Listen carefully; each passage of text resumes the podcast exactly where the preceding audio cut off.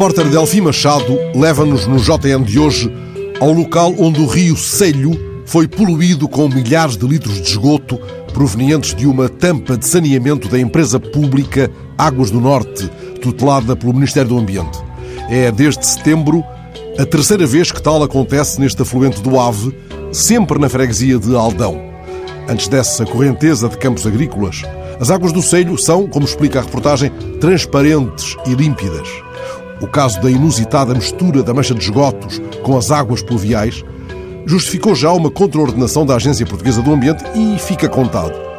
Não choremos em demasia sobre o esgoto derramado, mas a notícia traz, entretanto, escondido num parágrafo, um espantoso talvegue, um córrego semântico. Contatada por JN, a Águas do Norte explicou o fenómeno. O caudal excessivo fez acionar um descarregador de tempestade.